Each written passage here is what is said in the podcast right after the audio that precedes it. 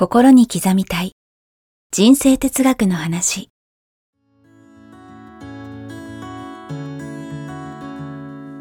学校に行けない子どもたちからオリンピック選手をはじめとするアスリート企業経営者マネージャー新入社員。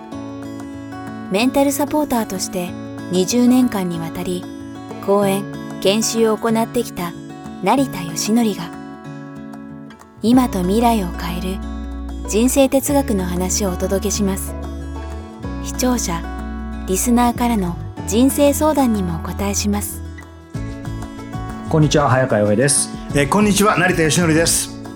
心に刻みたい人生哲学の話、えーこの番組は YouTube と Podcast 各プラットフォームよりお届けしています、えー番組のチャンネル登録、えーフォローをよろしくお願いします。お願いしますさあ、えー今日のテーマなんですが、成田さん今日は人の器とは何かということで、深いですね。はい。まあね、ひ 人間の器っていうのはよく言葉にしますけど、しますよね、はい。器がでかい、はい。小さい、うん。確かに器って何だろうってありますよね。人の器とは自分の期待と違ったうん。ことが起こった時の対応力、自分の期待と違ったことが起きた時の対応力。いわゆる自分の期待が裏切られた時はいはい。の、いわゆるその人の確かに。対応力ですね。自分を振り返って恥ずかしいですね。ちょっと笑っちゃいます、ね。いっぱいあるはいありますよねはいなんかよく、器大きいねみたいにね、うんさらっと、まあ僕ほとんどないですけど、まあ人生で数回言われたことがあったとしたら、その時はなんか照れてましたけど、まさにこの言えて妙で、一番ある意味見られたくないところで出ちゃうってことですよね。そうですね。うんだから、うん、よくあるのはね、例えばレストラン行きました。はい自分が思ってたような接客をしてもらえなかった。はい、あります。とっても失礼だった。はい。と、ガーッ切れちゃう人もいれば、はいはい冷静にはいちゃんと対応できる。本当にそれは人によって違いますよね。そこがやっぱりね、自分の気持ち、期待がうん裏切られた時に、うん。どういう対応をするかで本当に決まるって言われて、その通りだなと思うんですよね。はいうんまあ、度量がね、大きい広いなんて言いますけど、まさにそこですよね。期待通りになってる時って笑顔で当たり前じゃないですか。はいはい人の本質が出る時って、う期待に裏切られた時、うまくいかなかった時、はい余裕ある時はみんなね、ニコニコできるわけですからね。そうです。トラブった時に、うん。その人の本質が出ますよね。うんうん。だから器っていうのも期待を裏切られた時に、うん。どんな落ち着いたうん。笑顔の対応ができるか。これがなかなか、言うわね安いなかなかできないですよ。うん。やっぱりね、うん。ついつい、いや、お金払ってね、レストラン来てるのに、何その対応？なりますよね。何この汚れたコップとかね？やっぱりムカついたりね、怒りが出てきたりしますよね。その時に、笑顔で、うん。あれちょっと汚いけど、これ書いていただければ嬉しいなとかね、うん。うん。言えればいいんですけど、うん。何これ。ここに青筋立っちゃいますよね。なっちゃったりするんですよね。うん。うんだからそこら辺がね、やっぱり人の器かななんて。うんあの、これ聞いてて、もう僕はとても、あの、誇れるような器じゃないんで、はいあ僕もう終わったかなと思い、思っちゃうんですけど、器は広げられるんでしょうか？いや、いくらでも広げられると思いますよ。広げられますか？やっぱり大事なのは、人の器とは何って。そもそもね。そうかって、うん自分の意見と違った時とか、うん。裏切られた時とか、はいはい。いわゆる意見があのトラブった時うんの、いわゆるいざという時に、はい。ピンチな時、うん。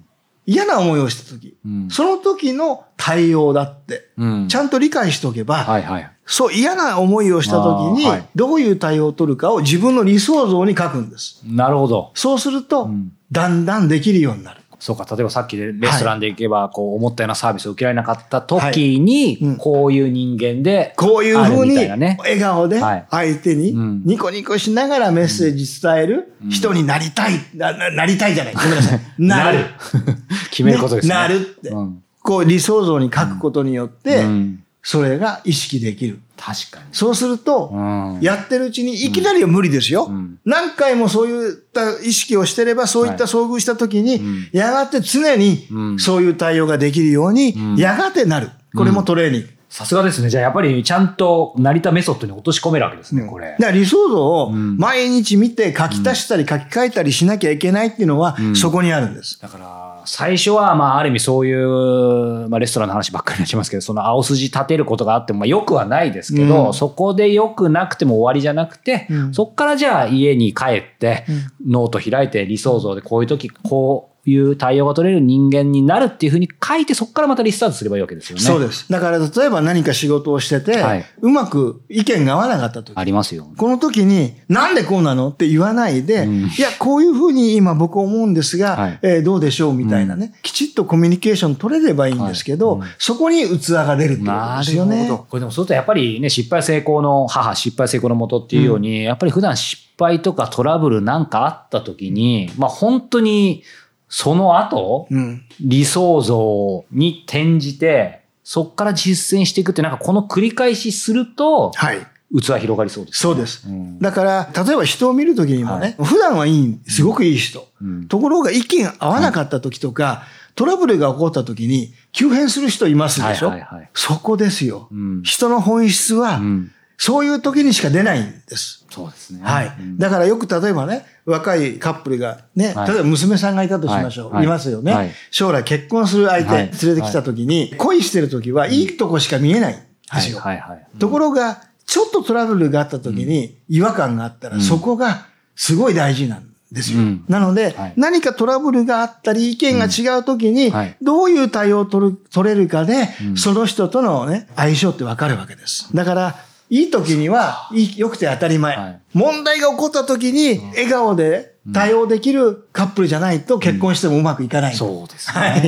い、や、でもなんか問題が起こった時ほど、はい。器を広げるチャンスっていうのはよく言いますけど、はい。い、や、やっぱり本当に成田さんの番組ありがたいなと思って、そういう言葉は世の中にありますけど、問題が起こった時ほど度量を広く持つチャンスって言いますけど、どうしたらいいか分かんないじゃないですか。うんその言葉だけ知ってても、うん青筋立ったままだから、やっぱりその後繰り返しになりますけど、その後どうするかですよね。理想像と向き合うね。本当そこの繰り返しを実直にやっていくことしかないのかなっていい意味で思いましたけど。相手はコントロールできないわけですよね、はいコントロールの法則で。自分しかコントロールできないと。と自分が怒りのメッセージで相手に愛したときに、うん。怒りしか相手に伝わらないんですよ。うん。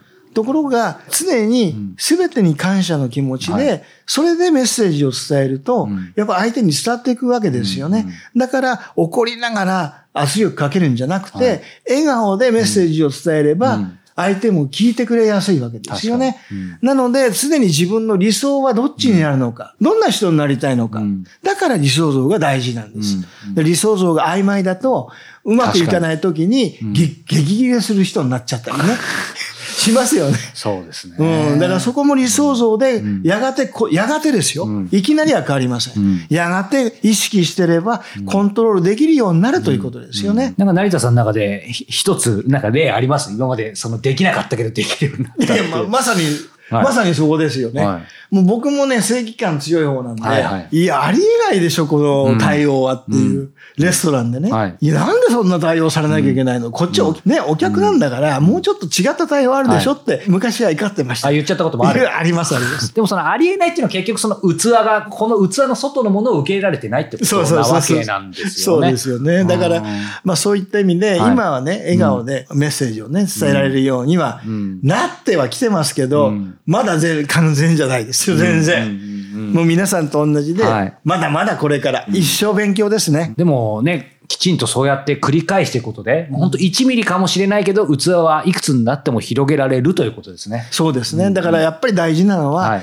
それを広げようとする心です。まずそこか。そこがなければ変えようとしない限り変わりません。ですよね。ですよっていうか、どんどん狭くなってきそうですね。下手したら器ですよね。うんだから意志あるところにはい道は開けるじゃないですけれども、はいうんこうするぞって決めないとはいそうならないんで。うんはい、ありがとうございます。はい今日はね、人の器とは何かということでね、はいえードキッとしましたが、具体的にね、どうすればいいかということも、理想像とね、あの踏まえて、はいいろいろ教えていただいたので、はいえーぜひ実践していきたいとはい。思います。理想像大事ですね。はい。はい。頑張ります。さあ、えーこの番組では引き続き成田さんへのご質問、ご感想を募集しております。詳しくは概要欄をご覧ください。たくさんのご質問お待ちしております。そして、えーこの番組が動画、音声に続いて、えー文字でもお読みいただけます。無料のニュースレターをご購読いただくことで、文字版をお読みいただけますので、ぜひこちらも、え復習に活用していただけたらと思います。こちらも詳しくは概要欄をご覧ください。ということで、成田さん、え今回もありがとうございました。ありがとうございました。